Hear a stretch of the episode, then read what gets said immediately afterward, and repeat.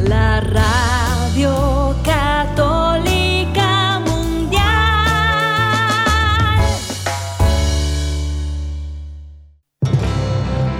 Y ahora, en vivo, desde el Estudio 3, EWTN Radio Católica Mundial presenta Pedro y los Once.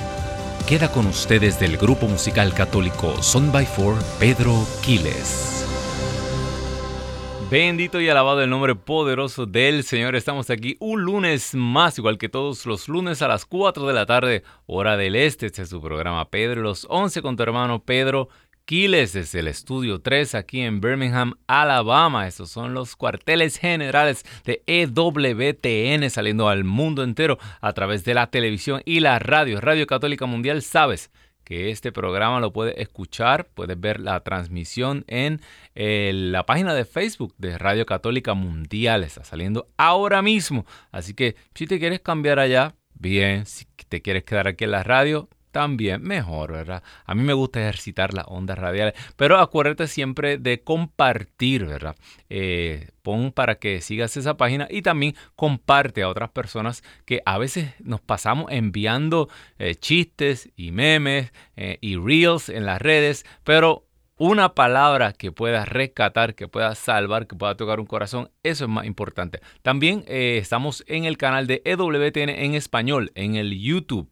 Así que si no te has suscrito todavía, suscríbete, dale a la campanita de las notificaciones y comparte este video también. Muchos videos que compartimos de cosas que nos interesan mucho, pero esto es palabra de Dios que no está encadenada, palabra de Dios que llega como espada de doble filo cortante hasta lo más profundo del corazón del ser humano. Así que hermano, hermana que me escuchas, estamos bien contentos, bien felices, ¿verdad? La semana pasada Tuvimos fiestas marianas, ¿verdad? El Santo Nombre de María, eh, la Virgen de los Dolores, así que espero que todos hayan ido a misa, aquellos consagrados a María, a Jesús por María. Desde ya voy a dar los teléfonos a llamar aquí en los Estados Unidos, Puerto Rico y Canadá. Te conectas con nosotros al 1866. 398-6377. Repito más lentamente para aquellos que dicen que hablo rápido. 1866 398 6377 77. E internacionalmente te comunicas con nosotros, todo esto es libre de cargos, al 205-271-2976. Repito, 205-271-2976. Estas líneas son tuyas. El Señor pagó ya por ellas. Madre Angélica también dio su vida para que estuvieran disponibles estas seis líneas para ti. Así que puedes llamar en cualquier momento del programa eh, especialmente para oración, necesitamos ponernos de acuerdo y clamar y pedir al cielo por aquellas cosas, ¿verdad? Que más necesitamos, sobre todo para, por las cosas de arriba, ¿verdad? Dice San Pablo, eh, pongan su mente, ¿verdad? Pedid por las cosas de arriba. Eh, a veces todo lo que pedimos es material para esta tierra y se nos olvida que lo más importante todavía no lo tenemos no está cuadrado todavía, lo más importante todavía está pendiente, que es allá de qué le vale al ser humano ganar el mundo entero si pierde su alma, de qué le vale a uno, ¿verdad? Eh, eh, morir de 85, 90 años con buena salud, ¿verdad? Como un roble, como decía mi, abuelo, decía, como un corozo, estoy como coco, ¿verdad? ¿De qué le vale a usted? Eh, tener 90 años, mire, poder correr maratones allá y tiene medalla y usted allá le mete en la prensa allá, y levanta 500 libras, ¿de qué rayo nos vale todo eso? Mire qué anciano más saludable, eso sí. Eso es un segundito lo que usted pasó aquí comparado con la vida eterna, ¿dónde va a pasar la mayor parte de su existencia? Eso es lo que tiene que preocuparnos. Así que si eso no lo tiene todavía, muy seguro también llame que vamos a orar por nuestra salvación, dice San Pablo. Orad por su salvación, que clamad, procurad, dice San Pablo, su salvación con temor y temblor. Y si eso era San Pablo y él aún tenía que procurar su salvación con temor y temblor, santo Dios que nos toca a nosotros, divina pastora, por aquí para abajo. Así que Hermano, hermana, que me escuchas para oración, para peticiones, para dar gracias. Eh, gratitud que recibiste esta semana del Señor. Eh, ¿Qué sanación has recibido? por qué cosas hemos orado y el Señor te las ha concedido, también da testimonios. Testimonios callados son como Biblias cerradas, no hacen bien a nadie, ¿verdad? Son páginas que agarran, se despintan. Ese Salmo 21 que usted tiene abierto todo el año ahí, todo empolvado, ya no se pueden ni diferenciar las letras y las páginas se pusieron amarillas como la guía telefónica. Ay, ya no hay guías telefónicas. Ya van a saber lo viejo que soy, ¿verdad? Cuando yo era más joven, yo había guías telefónicas, ¿verdad? Usted todo lo buscaba ahí. Y si usted quería privacidad, usted pagaba para que su nombre no saliera en la guía, qué cosa, ¿verdad? Eh, eh, pues, así están las dos páginas de su Biblia, como las páginas amarillas, porque son las que están ahí todo el año expuestas, pero no las lee. Y eso no sirve para nada. Eso es un montón de papel con tinta que está ahí, igual que cualquier otro libro. Más cuando las lee, esa palabra se hace vida en su corazón. Ahí sí que la palabra se convierte en palabra viva, se encarna carna, como dirían mis profesores, en usted toma carne. Así que, hermano, hermana que me escuchas, aquí estamos disponibles. Una vez más, 1866-398-6377. Estados Unidos, Puerto Rico y Canadá e internacionalmente 205-271. 2976. ¿Sabe, María? Qué bueno sería ahora decir. Y este programa es auspiciado, pero no mentira. Eh, aquí es que los cortan y le ponen así un productito. No. Pero aquí todo esto está eh, ya saldo y se sigue pagando con las donaciones. Así que, ¿verdad? Eh, también quiero exhortar a todas las personas que sientan en su corazón, el Señor los toca con este programa, donen, entren a la página de WTN y ahí les van a dar las instrucciones cómo hacer una donación a este canal, a esta cadena eh, mundial que sigue creciendo, pero esto no tiene auspiciadores, esos son donantes, ¿verdad? Estas son personas como usted y como yo, que el Señor los toca a través de, de, un programa, eh, aquel que encendió la televisión, aquel que puso la radio por accidente y de momento había una palabra de Dios directa para su corazón y tocó y cambió su vida. Esas personas se mueven y Dios los mueve a generosidad y donan. Así que si quiere hacer una donación, bienvenida sea, dice la palabra de Dios, que ni un solo vaso de agua, ni un solo vasito de agua queda sin recompensa. Así que eh, si usted da unos cuantos dólares, eso es mucho más que un vaso de agua. Bueno, depende, ya el agua está bien cara. Eh, hermano, hermana que me escuchas, el tema de hoy, eh, el tema de hoy está tan complicado y tan confuso que ni yo lo entiendo porque es de la carta de los Efesios, una carta sumamente profunda, sumamente cósmica. San Pablo eh, yo creo que venía bajando del tercer cielo eh, a toda velocidad cuando se le ocurrió escribir esta carta, pero aún así en un pedacito, en el capítulo 3 de la carta de los Efesios, yo metí el pico y salió oro, salió petróleo, esto, eh, eh, salieron como cinco temas corridos. Y como yo soy así bien ambicioso para las cosas de Dios, vamos a hablar de los cinco, pero vamos a aterrizar el tema en la Eucaristía, ya que estamos en este, eh, este renacimiento eucarístico, estamos trabajando todo el mundo para levantar esta fe en la realidad que es el cuerpo y la sangre de Cristo, su gloriosa, su divinidad, su cuerpo, su alma, todo está ahí, mas no lo vemos. ¿Por qué? Porque usted y yo somos malos. No, porque es un misterio. Pero eso no significa que tengamos que correr hacia otro lado. Vamos a empezar. Yo le quiero, ah, yo, llevo pensando desde ayer. Ah, llevo como dos días pensando en esto porque es que eh, eh, yo no sé si usted sabe de pintura, de arte. Yo no sé mucho. Se lo confieso desde ahora. Pero yo sí sé que hay unos pintores muy famosos, ¿verdad? Que han cambiado la historia del arte. Me puse a buscar entre los primeros que usted se imagina, ¿verdad? Da Vinci, Van Gogh, ¿verdad? Mire, Da Vinci, Picasso, Rembrandt, Michelangelo, ¿verdad? Miguel Ángel, eh, Van Gogh, todos esos Velázquez, eh, Monet, ¿verdad? Estos son, eh, estas obras literarias, ¿qué literarias? Estas obras artísticas, estas pinturas, eh, cuestan millones de dólares. De hecho, en estos días salió un, salió un reportaje de, de, una de un, detective que estaba investigando un robo. Me parece que era un... A ver si está entre estos. No sé si era un Van Gogh o si era un no sé de qué, de, un Monet eh, que había sido robado. Eh, y el detective parece que se estaba acercando tanto al ladrón que lo dejó puesto, no sé si fue un IKEA o algo así, y lo entregó y apareció por allá por Oro. Imagínese, usted es un IKEA en una pintura de millones de dólares, pero fue recuperada. ¿Por qué traigo este tema?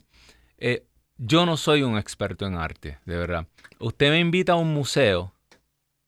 A lo mejor usted va a un museo, si usted es como yo, y en ese museo, usted recorre ese museo en 15 minutos, ¿verdad? y corre para la cafetería. y le pasó por el frente a todas esas pinturas. Ah, qué linda, chévere, nice, chula, preciosa. Oh, sí, qué, ah, qué destreza. Y en 15, 20 minutos usted pasó ese museo y en ese museo están colgadas de esas paredes eh, eh, tesoros de la humanidad, ¿verdad? Que, que, que cuestan millones y millones de dólares. ¿Y por qué usted no pudo pararse un momento? Porque eh, ¿de quién es la culpa? ¿Del artista? ¿Del museo que no puso bien la iluminación? ¿Por qué?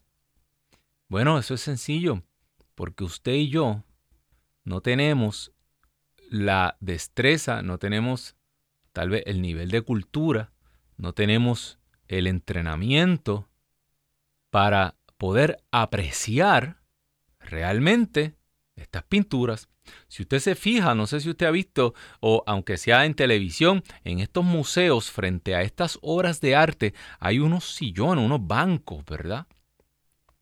Hay unos bancos donde hay personas que se sientan ahí y están horas, horas frente a una pintura, admirando la destreza, la técnica, los colores, la difusión de los colores, la difuminación de la luz y, están horas apreciando, ¿verdad? Esa obra de arte creada por un artista eh, que cambió la historia. Incluso hay personas que ya eh, tienen experiencia y pueden diferenciar no, esas técnicas son exclusivas de este artista. Estas técnicas de pintura, mire, esa, esa, cuando ese, esas pinceladas, usted se vaya, eh, ¿verdad? Esas pinceladas son características de tal pintor y del otro pintor. Ahora yo le pregunto, usted puede decidir no saber nada de pintura, eso es súper aburrido. Eso es verdaderamente, por favor, estoy tarde, el juego de fútbol empieza ya mismo. No tengo tiempo para esto. A mí me gustan las cosas más activas, me gustan las cosas más entretenidas. Yo prefiero ir al cine, prefiero escuchar música, prefiero ir al circo. Yo no sé. Ahora, si usted dice, caramba, aquí hay algo bien importante. Cuando cuando personas gastan millones de dólares, coleccionistas, para comprar estas obras, eh, personas quieren tener estas colecciones, cuando estos museos gastan millones de dólares en preservar. Se trata de preservar estos tesoros de la humanidad. Debe ser porque esto es importante. Caramba, a mí me gustaría aprender. Entonces, ¿qué usted hace? Si usted quisiera aprender apreciar. Mire, usted comienza a estudiar, ¿verdad que sí? Entonces usted comienza a juntarse con personas que conocen del arte, que conocen la diferencia entre un Monet, entre un Picasso. Mire, usted me pone un Picasso, eso me parece un montón de líneas y palos, cosas, pero usted comienza a llenarse de todo este conocimiento porque usted quiere poder apreciar. Y poco a poco usted comienza a sentarse frente a una pintura. A lo mejor estuvo hoy 5 minutos, 10 minutos. La semana que viene usted está tal vez 15, 20 minutos frente a cada pintura. Puede llegar el día en que usted pueda pasar un día completo en el museo. Simplemente perdido y extasiado apreciando este arte, ¿verdad? Es posible. Usted puede hacerlo si quiere. Ahora, Imagínese esto. Que yo diga, ¿sabes qué? Eh, esto, no, esto no está bien, esto no es justo. Eh, ¿por, qué, ¿Por qué estas pinturas tan caras y tan costosas eh, son reservadas para una élite y un pequeño grupito de personas conocedores. No, la pintura debería estar al alcance de todo el mundo. Sí, todo el mundo debería poder ir a un museo y, apreciar estas pinturas. ¿Sabes qué? Estas pinturas son muy complicadas, de verdad. Estos Picasso son. A mí presénteme a lo mejor eh, eh, pinturas más literales de figuras, de personas. Yo puedo que, pero estas pinturas abstractas, usted dice, yo no puedo entender esto. ¿Sabe qué? Eh, no, yo quiero arreglar este arte este tesoro de la humanidad yo quiero arreglarlo porque no es justo que la persona común y promedio no pueda, vamos a, y yo pongo ahí a cualquier persona, un niño de 15 años, y lo pongo a, remodelar este arte y agarro un Picasso, allá le dibujo un caballito y un payasito, y usted agarra ese monet allá y le dibujó allá unos cuernitos y un bigotito, jaja, qué chistoso se ve ahora, le puso una barbita y agarró el otro, y, y usted empieza a modificar esto para que a la gente le parezca entretenido, porque mire, eh, el museo está quebrando, nadie viene al museo, hay que eh, nadie viene a, la exhibición de arte. Hay que poner este, estos cuadros que son un tesoro de la hay que bajarlo al nivel de nosotros para que más gente pueda venir, ¿no? Y paguen. ¿eh? Entonces, ¿qué usted está haciendo? Usted está modificando todo este arte para que todo el mundo lo pueda entender. Vamos a dejar esto así. Vamos a parar este tema aquí usted vaya pensando ya qué estamos haciendo. Vamos a la carta de los Efesios capítulo 3. Eh, eh, esto está bien fuerte y bien profundo y hay como tres temas más aquí. Por eso yo, Pablo, el prisionero de Cristo por ustedes, los no judíos, Pablo estaba hablándole a al mundo entero. Para, acuérdense, judíos, un grupito, gentiles, el resto del mundo. O sea que, y usted es judío. Si es judío, es judía, Bendito sea Dios, qué bueno que está aquí. Pero si no lo es, usted, como yo, común y corriente del gentil, del resto del mundo, San Pablo e-, era como el apóstol de la iglesia internacional, digo yo, ¿verdad? San Pablo, Timoteo, yo digo San Pablo y sus magníficos, Timoteo, Tito, el otro, hay como 10 nombres ahí que son los, los, los, era como David y sus valientes, pero San Pablo y sus valientes, y Gallo y el otro eran.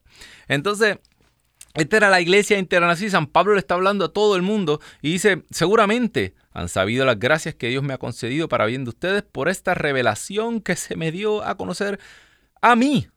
Mire, Pablo está diciendo, ¿sabe? El plan eterno de Dios que nadie sabía, ni los ángeles, me lo revelaron a a mí. Por esta revelación se me dio a conocer su proyecto misterioso tal como acabo de exponérselo en pocas palabras. Según esto pueden apreciar el conocimiento que tengo del misterio de Cristo. Este misterio no se dio a conocer a los hombres en tiempos pasados, pero ahora acaba de ser revelado mediante los dones espirituales de los santos apóstoles y profetas. Punto. ¿Quiénes son los apóstoles hoy? Hmm. ¿Quiénes son los apóstoles hoy? Los obispos. ¿Sí? Jesús ordenó 12 obispos. El primer colegio episcopal. ¿Verdad? Los 12. Los 12 eran bien santos. Ah, ah. Había que, en medio de los 12, el hijo de perdición. Hmm. El hijo de perdición. Aquel que por un misterio de la maldad en el corazón del hombre, aquel que fue poseído totalmente por Satanás, el hijo de perdición. ¿Verdad? Es según, según el verbo de Dios, según Dios mismo se encarna en el ser humano, el anticristo se encarna también en el ser humano en toda época. ¿Te habías puesto a pensar eso? Claro. Lo mismo sigue pasando a través de toda época. Está la encarnación de Satanás en la historia. El anticristo, el que lucha contra Dios. ¿Verdad? Ahí estaba. cerquita de la Eucaristía, cerquita del altar, cerquita de la copa. Ahí está. Ah, yo he visto, yo he visto cosas cerca del altar que a usted no lo dejarían dormir. Ajá. Sí, ahí está, cerquita del altar, dando vueltas como león rugiente. Eh, ¿Por qué traigo este tema? Porque eh, los obispos, los santos apóstoles, son los que nos traen la doctrina, los que nos revelan el misterio, ¿verdad? Igual que los profetas. En tiempos como los que estamos viviendo, ¿verdad? Donde hay confusión, usted se preguntará, pero esto, ¿hay? ¿Quedan estos santos apóstoles todavía? Y aunque puede que haya obispos malos, igual que en el primer colegio episcopal, había allí un obispito, hmm, también lo hay ahora. Y como a mí me gusta hablar eh, siempre respaldado por la escritura, mira, lo primero que te digo es Romanos 5, del 12 al 21, donde abundó el pecado, sobreabundó la gracia. ¿Qué te quiero decir con esto? Que aunque tú pienses que, que, en la iglesia hay muchas cosas que están pasando que a ti no te gustan, mire, con un obispo que se levante en santidad, no importa, ya uno bueno da por 10 o 15 malos o 20 malos. ¿Por qué? Porque la iglesia de Jesucristo siempre ha sido así. Esa es la naturaleza de este misterio. Siempre es de los pocos a los muchos. ¿Por qué? Seguimos. Mira lo que... Ah, para aquellos que dicen, ah, pero es que es que esa persona eh, es mala y mira lo que hace y mira tal sacerdote y mira tal obispo y mira lo que hizo aquel líder y mira lo que hace esto. Mira lo que dice el Evangelio según San Juan capítulo 11 versículo 50. Caifás profetizó. Ajá. Caifás profetizó, sí, Caifás. El sumo sacerdote, ¿verdad? con una gran responsabilidad en matar a Dios mismo, que estaba haciendo, y Jesús mismo lo acusó, ¿verdad? Hijos del diablo. Ustedes si fueran hijos de Abraham, me reconocerían, pero ustedes no son hijos de Abraham. Ustedes hacen la voluntad de su padre, hijos del diablo, hijos de la mentira. Pero profetizó Mira lo que conviene que un hombre muera por el pueblo y no muera toda la nación. Y seguramente allí en esa reunión del Sanedrín estaban infiltrados los discípulos de Jesús. La gente piensa que Nicodemo era un miedoso porque iba por la noche. Tú no sabes. ¿Y si Jesús lo tenía infiltrado allí? Y Nicodemo iba por la noche porque Nicodemo eran los oídos y los ojos de Jesús y los ojos de los discípulos dentro del Sanedrín. Y allí estaba José de Arimatea y allí estaba el otro y el otro y el otro. Jesús tenía en la corte de Herodes, dice la palabra de Dios, esposa, ¿quién? Cleofás, ¿verdad? La esposa estaba frente a la cruz, el esposo era uno de los servidores mayordomos de Herodes. Jesús estaba infiltrado, la conversión venía, eso iba a caer por un lado o por el otro. El pueblo se desesperó. Más vale que muera un hombre para la salvación de toda la nación. Quiere decir que la guerra siempre ha sido, como dicen los americanos, de los underdogs, los menos. Continúa la palabra de Dios, te estoy dando evidencias de que no importa si es un obispo, dos obispos, tres obispos buenos, no importa si se levantan contra mil obispos malos, no, porque así ha sido siempre, esta es la historia de la salvación. La lógica de Dios siempre es de los pocos a los muchos. Dios escoge lo débil para humillar lo fuerte, primera de Corintios 1:27. Así que con que un solo obispo se levante a proclamar la verdad eterna de Dios, como decía San Pablo, a mí se me ha dado a conocer el misterio de Dios. Es suficiente. Siempre habrá un discípulo amado que señale, mira, ahí está el maestro. Siempre va a haber uno. Así que no se asusten, pueblo de Dios. Calma, pueblo. Parezco un político hablando calma, pueblo. Así que los santos apóstoles y profetas son los que nos revelan la verdad de la escritura y nos hablan de todo esto. En Cristo Jesús los pueblos paganos son herederos, fueron un mismo cuerpo y comparten la promesa. Esta es la buena nueva de la que he sido llegado yo a ser ministro sin mérito alguno, pues Dios, actuando en mí con poder, me concedió esta gracia primero Brinco al versículo 10, ¿por qué? Porque aquí dice, en adelante los poderes y autoridades del mundo de arriba van a poder descubrir, mirando a la iglesia, la multiforme sabiduría de Dios. Agárrate. Por eso es que yo te dije que esto es tan complicado, y yo lo entiendo, porque esto es mucho, es mucho con demasiado. Mira, los ángeles no sabían para dónde iba esta bola a correr. Las autoridades celestiales Satanás, los ángeles, nadie en el mundo espiritual podía predecir ni saber cuál era el plan de Dios. Y cuando se revela el plan de Dios a través de Jesucristo y el Espíritu Santo se lo da a conocer a sus santos apóstoles y profetas, están todos los ángeles y el cielo completo pendiente. Así que es lo que va a hacer, mira, así como si fuera eh, el, capítulo se cierra hoy, el capítulo eh, final de... Y están todos pendientes. Exactamente lo que, lo que ni siquiera los ángeles saben, se revela y Dios lo revela a través de la iglesia. ¿Por qué pasa esto? ¿Tú sabes por qué vengo con este tema? Porque hace poco, hace unos días, escuché a alguien emocionado decir, eh, María no conoce lo que va a pasar, el fin del mundo, no conoce María. aguanta, aguanta, no te emociones todavía. ¿Por qué? Porque dice la palabra de Dios, dice San Pablo, que el mundo espiritual desconoce, pero la iglesia de Cristo no, a través de su cuerpo, que es parte de Cristo mismo. Todas las jerarquías celestiales se enteran del plan de Dios. Ah, claro, no de nosotros, de la iglesia triunfante, ¿verdad? De los que están ya, ¿por qué? Dice la palabra de Dios. San Pablo dice, 1 Corintios 13, que cuando ya yo esté allá, lo voy a ver cara a cara. Como dice el hermano Alejandro Bermúdez, cara a cara.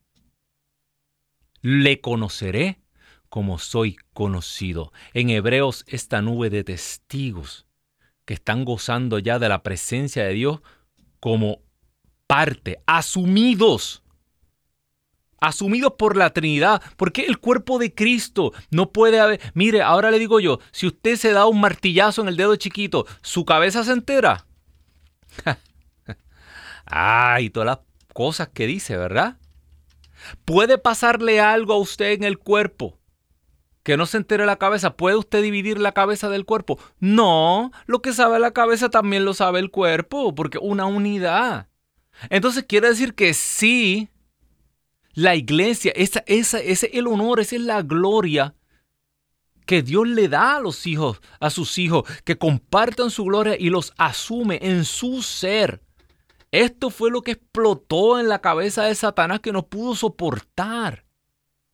Que nosotros, una criatura mortal, indigna, seamos elevados y vayamos a ser divinizados hasta ser integrados en la Trinidad, como parte de Dios mismo. Entonces, y dice, y dice San Juan también en, su carta, dice, eh, dice, cuando llegue a la presencia de Dios, ¿verdad? Seré como Él porque le veré. O sea, al contemplar la visión beatífica, seré transformado. Fíjate, es como si entráramos en la mente de Dios. San Pablo lo dice muchas veces. O sea que si tú y yo, si San Pablo, si San Juan, son integrados en la mente de Dios y lo conocerán como son conocidos, mucho más María. Así que María sí sabe. Y cuando María es enviada a aparecerse aquí y allá, ella sí sabe. Haces bien en escucharla. Le dijo Jesús a aquellos que querían hacerlo tropezar. San Juan era enviada por Dios, San Juan Bautista enviado por Dios o es cosa de hombres? Y se quedaron callados. Porque si decían el bautista, eso fue invento de los hombres, el pueblo les cae arriba porque ellos sabían que todo el mundo creía que San Juan era un profeta. Pero si decían es cosa de Dios, entonces Jesús le iba a preguntar, ah, cosa de Dios, ¿por qué ustedes no se dejaron bautizar por el bautista? ¿Por qué no le creyeron? Te pregunto a ti, oye, esto es buena idea para otro programa completo. ¿Las apariciones marianas son cosa de Dios o cosa de los hombres? Te dejo esa pregunta. Fíjate cómo contestas. dependiendo de lo que tú respondas, ahí te voy a preguntar yo, ¿y por qué no le has hecho caso? ¿Por qué no has escuchado las peticiones de María cuando te decían arrepiéntete? Sacrificio. Hay que hacer reparación para que seamos librados de la prueba final, como dice el Padre nuestro. ¿Ah? Ok, ese es otro tema. Así que eso está aquí, todo esto está saliendo de la carta de los Efesios capítulo 3. Quiero que me llames 1-866-398-6377. Yo sé que eh, eh, toda la audiencia de este programa son teólogos profundos. Y toda la audiencia de Radio Católica Mundial, esto es puro teólogo, así que llame, opine de este tema. Vamos a iluminarnos unos a otros, hermanos. Pero sabes qué? Esto se hace presente y se hace que los sencillos y los humildes lo puedan entender, porque si yo no, no, yo no sabría nada, yo no te estoy diciendo nada, y yo sí veo estas cosas aquí, ¿verdad? Y yo no soy nadie importante, así que tú también la entiendes. Llama 1-866-398-6377. 1-866-398-6377. E internacionalmente 205-271-2976. 205-271-2976. No dejes que te engañen, hermano. Vamos a seguir. Ah, versículo 14. Efesios 3, 14. Entonces dice San Pablo, pensando en todo esto, yo doblo mis rodillas en presencia del Padre, a quien se refiere toda patria o familia en el cielo y en la tierra. Me detengo aquí. ¿Qué significa esto? ¿Qué significa la patria? Patria viene de la palabra pater, padre. Nosotros no, tú no eres un matriota, tú eres un patriota, ¿verdad? Aquel que se siente orgulloso de, de, su bandera, de sus raíces, de su cultura. Yo soy todo un matriota. No, usted es un patriota. Por alguna razón que yo no le puedo explicar, Dios es Padre. Estas son cosas profundas en el corazón de la Trinidad. Jesús no reveló a Dios como un ente espiritual. Jesús no lo reveló como un Dios Padre y Madre. Jesús no lo reveló como un Gaia, fuerza mística que nos rodea. Jesús nos reveló a Dios, al Yahweh, al que no podían mencionar los judíos, como el árbol de la vida, quien usted lo abraza y le pasa sus vibras buenas energía, ni a la esta ni a la otra, que no la voy a mencionar, pero Jesús reveló al Dios eterno como Padre. Padre. Paternidad. Dios es el Padre de todo lo que existe. Para aquellos que la palabra eh, eh, patriarcado le hace temblar y usted piensa el patriarcado tóxico, abusador. Mentira, propaganda, lavado de cerebro que nos vienen haciendo hace tiempo para destruir la imagen de Dios. Porque nosotros hemos sido creados y existimos en un patriarcado, pero un patriarcado bueno, amoroso y justo. Y eso es lo que está diciendo San Pablo. Toda patria, todo sentido de pertenencia y toda familia en el cielo y en la tierra adquiere su esencia, su identidad del Padre Dios. Acuérdate, el nombre, el nombre encierra la esencia.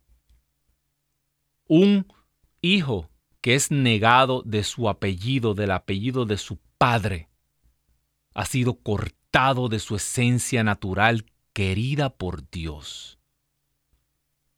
Dios quiso, aunque haya sido un mal padre, aunque haya sido el criminal, aunque haya sido un asesino, pero ese asesino fue el que engendró a esa persona y por alguna razón misteriosa de esa persona viene la paternidad y el apellido.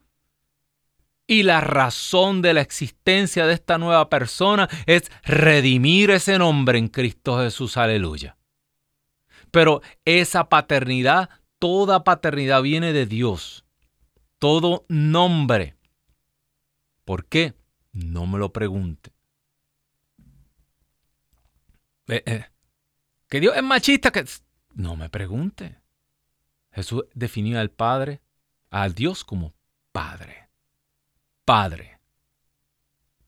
La maternidad es un asunto que lo podemos dejar para el misterio de María siempre Virgen.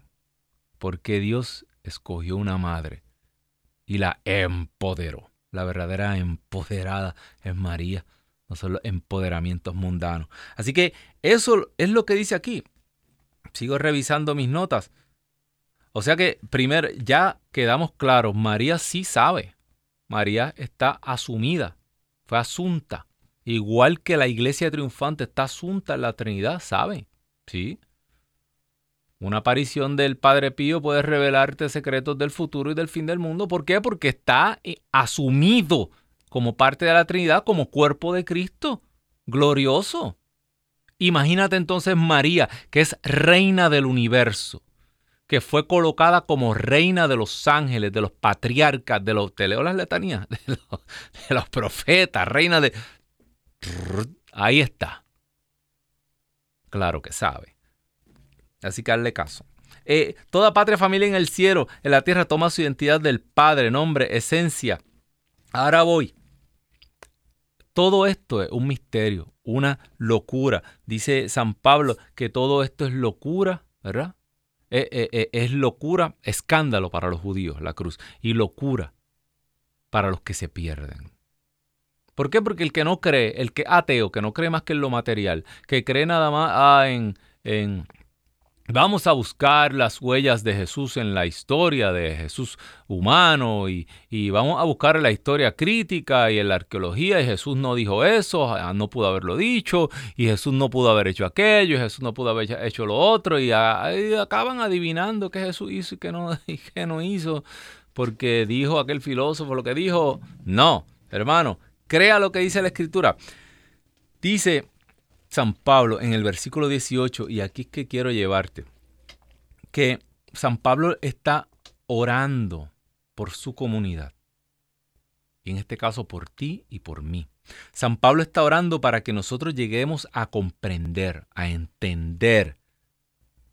esto no es solo una emoción, esto es comprender, convertirse, metanoia, ¿verdad? Conviértanse. Jesús no estaba diciendo alégrense ni gócense. Todas esas cosas son fruto de la conversión. Jesús no estaba diciendo denme un, eh, un hija, denme un, un, bailecito, cánteme una cancioncita. Eh, no, Jesús estaba diciendo conviértanse. Y conversión significa cambiar la mente, transformar la mente, morir a lo que tú crees que sabes y comenzar a pensar de otra manera. Y abrir tu mente para comprender unas cosas que no son comprensibles, que son ocultas al, entendimiento y a la razón humana, cosas que tú con tu corazón puedes abrirte y tu mente comienza a entender. Dice San Pablo que Él está orando para que tú puedas comprender, mira, y da las dimensiones del amor de Jesucristo. Dice, eh, eh, y este amor de Jesucristo va más allá de todo conocimiento. Y me gusta, no voy a empezar a pelear con las traducciones de la Biblia hoy, pero te da cuatro dimensiones, dice la anchura, la longitud, la altura y la profundidad. Eh, eh, cuando tú vas a comprar algo en Amazon y tú quieres saber de qué tamaño es, ¿cuántas dimensiones te dan? Tres, ¿verdad? Alto, ancho y y la longitud. Son tres dimensiones. Usted tiene dos dimensiones en un plano para saber área, pero con tres dimensiones usted tiene el volumen, ¿verdad? Aquellos que han tomado ciencia, usted necesita tres dimensiones. Usted le pregunta a un carpintero que va a hacer una casa y necesita tres dimensiones primero, ¿verdad? Cuán larga, cuán ancha y cuán alta va a ser la casa para poder darle a usted un estimado de cuánto va a costar la casa. Entonces, ¿por qué San Pablo nos da cuatro? No las busquen en la Biblia de Jerusalén porque no da cuatro. Dije que no iba a pelear con las traducciones, pero aquí estoy otra vez peleando. Cuatro. ¿Por qué cuatro? Aquí la profundidad, aquí algo, ah, esto es misterioso. Esto es más allá de lo que tú puedes razonar. Dice que el amor de Cristo excede todo conocimiento humano. El doctor que tenga cuatro doctorados y tenga tantos grados de teología y se sepa la Biblia al revés y pueda eh, eh, destruir las perícopas así completamente y armar el ego de la Biblia otra vez. Dice que está oculto oculto este misterio para él, no se puede acceder con el conocimiento humano. Y San Pablo está rogando para que tú y yo podamos acceder a este misterio. Más allá de las dimensiones normales, de las cosas que tú pides en Amazon, hay una profundidad que va más allá, que tus ojos no pueden ver. Y esto es lo que está pasando en la Eucaristía, hermano, hermana, que me escuchas. Algo está ocurriendo ahí. Y esto, eh, acuérdate, ¿tú crees que los, los discípulos, estos a quienes se les reveló el misterio que ni los ángeles sabían, ¿tú usted cree que cuando ellos escucharon eh, en el Evangelio de Juan que Jesús estaba diciendo, yo soy el pan de vida, el que no come mi carne, no bebe mi sangre, no tendrá parte conmigo? ¿Usted cree que ellos estaban entendiendo? Ellos no estaban entendiendo nada. Ah, ustedes también quieren irse. Es, muy duro este lenguaje. Maletango, vete. Si tú no me crees a mí, que soy tu Señor, cuando yo te, tú no entiendes estas cosas, ahora las entenderás después.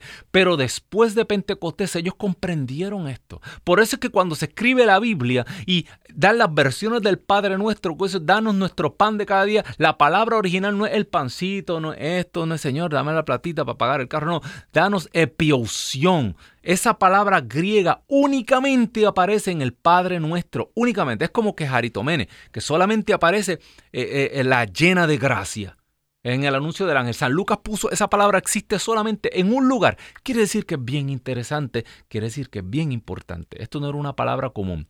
Ellos estaban tratando de asignar a una palabra griega un significado que no existía.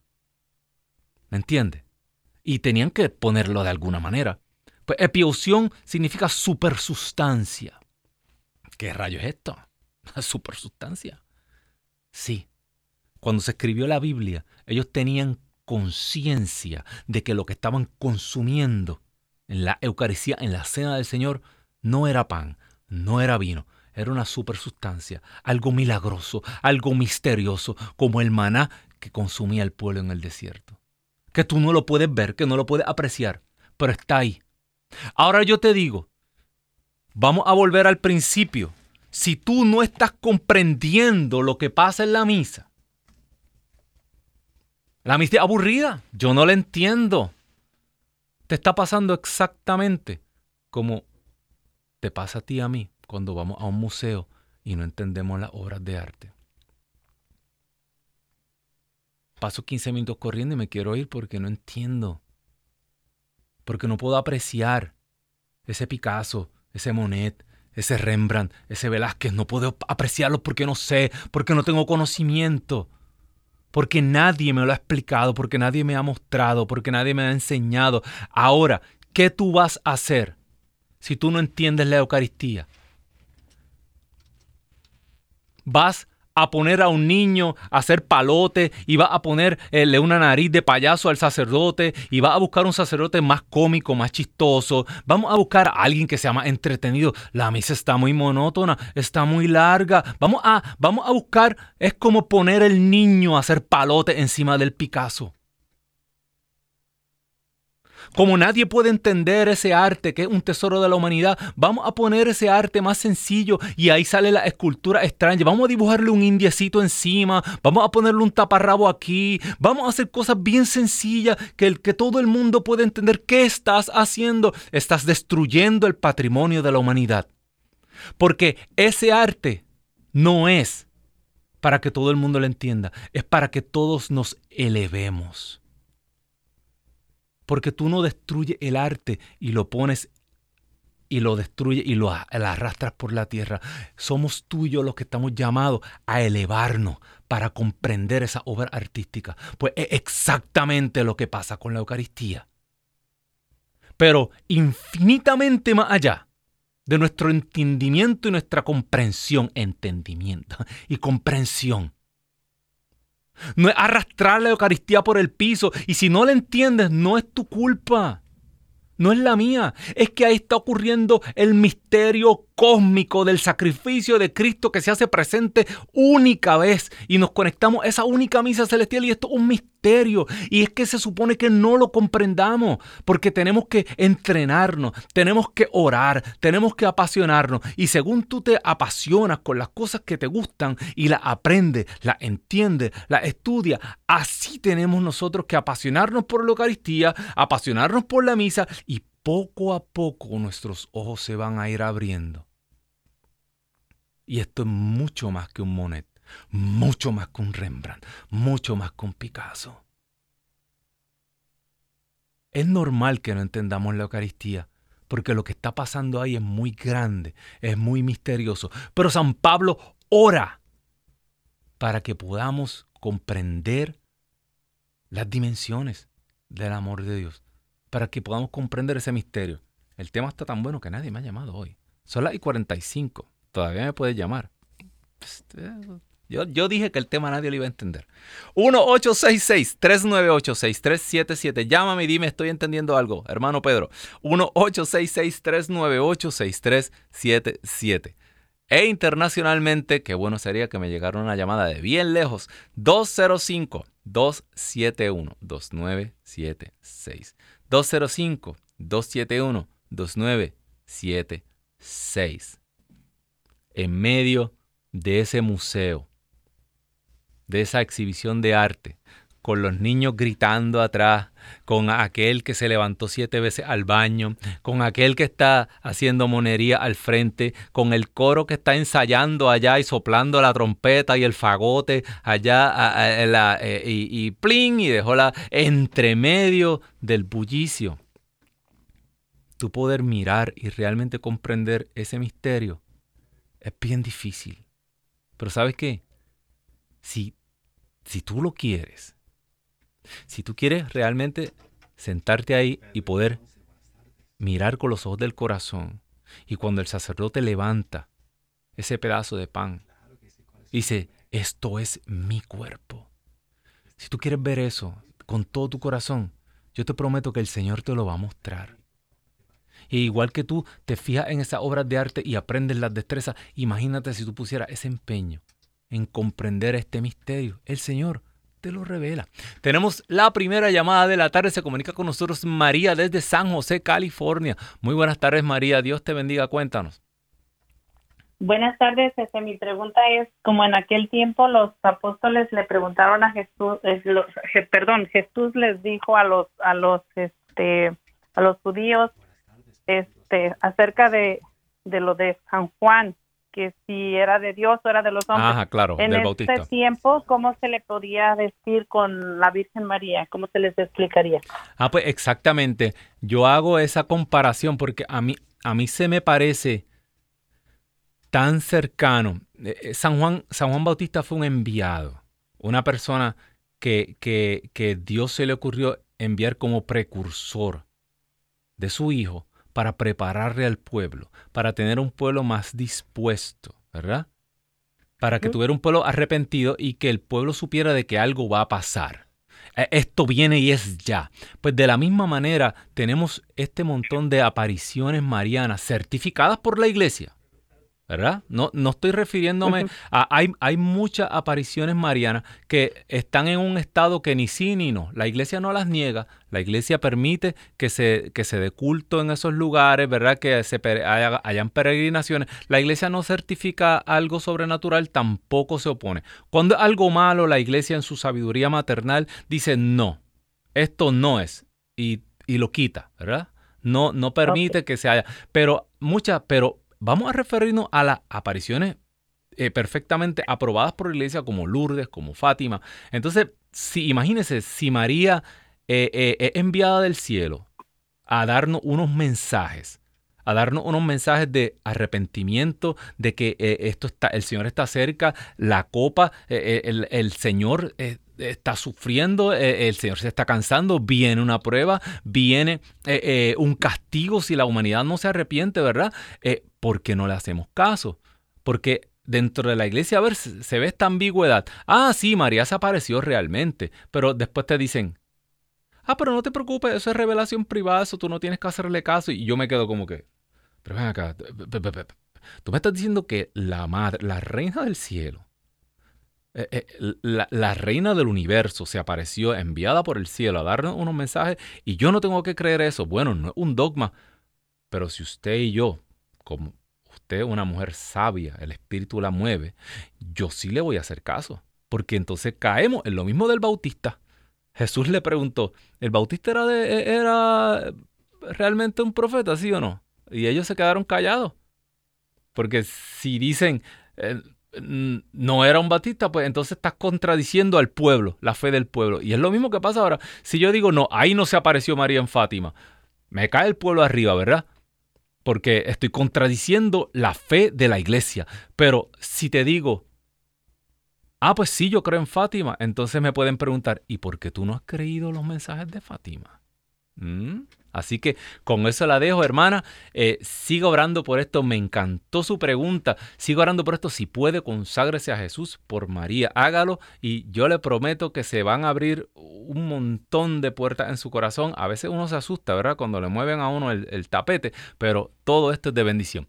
Tenemos otra llamada. Se comunica con nosotros Doña Rosa directamente desde Fresno, California. Doña Rosa, muy buenas tardes. Eh, bendiciones, cuéntenos. Buenas tardes, cuéntenos. Sí, este, pues como nuestra Madre Santísima en el primer milagro de las bodas de Canaán le dijo a todos los, los que estaban ahí, hagan lo que mi hijo les, les diga. Amén. Aunque él decía, no es mi tiempo, pero él le hizo caso a su madre. Pues ahora nosotros también tenemos que obedecer eso que, que nuestra Madre Santísima le, le dijo a todos los que estaban ahí, los seguidores de esa boda Así nosotros también tenemos que entender y hacer lo que nuestro Señor Jesucristo nos diga, nos guste o no nos guste, porque... Amén. obedecer. Él, él, da sus, sus órdenes y nosotros pues tenemos que obedecer al Maestro, Él es nuestro Maestro, es nuestro pastor y pues pues seguir adelante y ahora la, la humanidad, casi mucha, mucha gente ya no está creyendo en las cosas de Dios Ahora dicen que Jesús que es un extraterrestre, que por eso fue para arriba y tanta bobería que dicen. Mire, hermana, usted ha traído un punto bien importante. Eh, fíjese, cuando, cuando los discípulos le preguntaban a Jesús eh, por profecía, eventos que, van, eh, signos de los tiempos que van a indicar que, que los tiempos se acercan, y Jesús pues les daba eh, van a haber guerras, rumores de guerra, eh, aquí, allá. Y Jesús eh, regañaba, amonestaba a los, a los fariseos porque ignoraban la señal de, los tiempos. Le decía, pero ustedes que saben, cuando el cielo se pone rojo, ¿verdad? Saben que viene una tormenta, pero ah, si saben interpretar también los signos de los tiempos, ¿por qué por qué no interpretan? Los signos de, de, los tiempos de Dios, ¿verdad? De que el fin se acerca. Pero fíjese, con todas estas señales, Jesús no les decía, mira, este terremoto es, esta no. Jesús de lo que realmente le estaba eh, avisando a los discípulos, cuidado que nadie los engañe. Todas estas cosas van a ocurrir, le dijo, todas estas cosas van a ocurrir, pero cuidado que nadie los engañe. O sea, que los tiempos finales el peligro más grande de los tiempos finales, hermana, no es ni las tormentas, ni el castigo, ni, ni los juicios de Dios. lo más peligroso de los tiempos finales son el engaño. Cuidado que nadie los engañe. El ministerio del mal del anticristo es un misterio engañador. Dice la palabra que si el Padre en su sabiduría no acortara, se me enchina la piel, el Padre no acortara esos días, ni siquiera los elegidos se salvarían. Imagínense qué tiene que pasar, cuán fuerte tiene que ser el engaño para engañarnos a nosotros mismos los elegidos, para engañar a los católicos, para engañar a las personas que hacen el rosario diario, para engañar a aquellos que van a la adoración eucarística, para engañar a aquellos que son bien marianos. El misterio engañador nos puede sorprender. Por eso es importante no dejarnos engañar. Bueno, hermano, hermana, que me escuchas, el tema súper bueno. A mí me encanta, yo sé. Eh, escríbanos, escríbanos aquí a EWTN. Eh, escriba pquiles, ewtn.com. Dios me los bendiga. Será hasta el próximo lunes. Chao.